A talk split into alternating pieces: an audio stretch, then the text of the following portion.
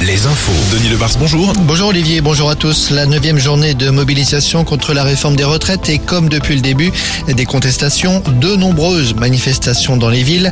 Ce matin à Saumur, Cholet, Laval, Fontenay-le-Comte, cet après-midi à Angers, Le Mans ou encore La Roche-sur-Yon. Et comme à chaque fois, une intersyndicale se réunira ensuite pour décider de la suite à donner au mouvement. Il faut réfléchir à d'autres façons de s'opposer, nous dit Isabelle Mercier, première représentante de la CFDT en Pays de la Loire. La colère des travailleurs, l'envie d'être entendue, elle est toujours présente et elle est euh, très forte. C'est pour ça aussi qu'il faut qu'on organise d'autres formes de mobilisation euh, que de la manifestation avec euh, des jours de grève, puisque clairement euh, le pouvoir d'achat des gens, euh, bah, il, est aujourd'hui tendu et plus on a des mouvements de grève, euh, plus ça, risque d'être euh, effectivement compliqué.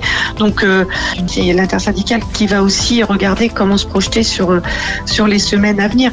Un sondage a déjà été effectué depuis l'intervention télévisée d'Emmanuel Macron. Plus de 7 Français sur 10 n'ont pas été convaincus par le chef de l'État et plus de 6 sur 10 estiment que son intervention va provoquer plus de colère que d'apaisement.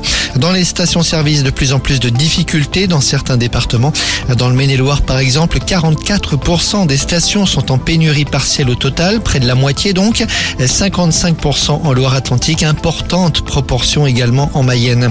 À Angers, le tribunal doit rendre sa décision aujourd'hui au sujet du blocage du biopôle, le centre de tri de l'agglomération, qui est bloqué depuis 10 jours par des agents. Le tribunal a été saisi par Angers-Loire Métropole. Les déchets s'accumulent dans les rues. Sur la côte, suite des grandes marées, coefficients de 110 et 108 aujourd'hui, restez prudents.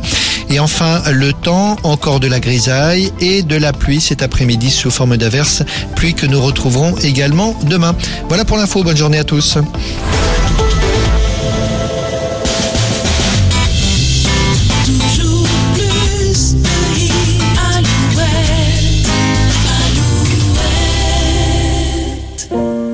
Sunday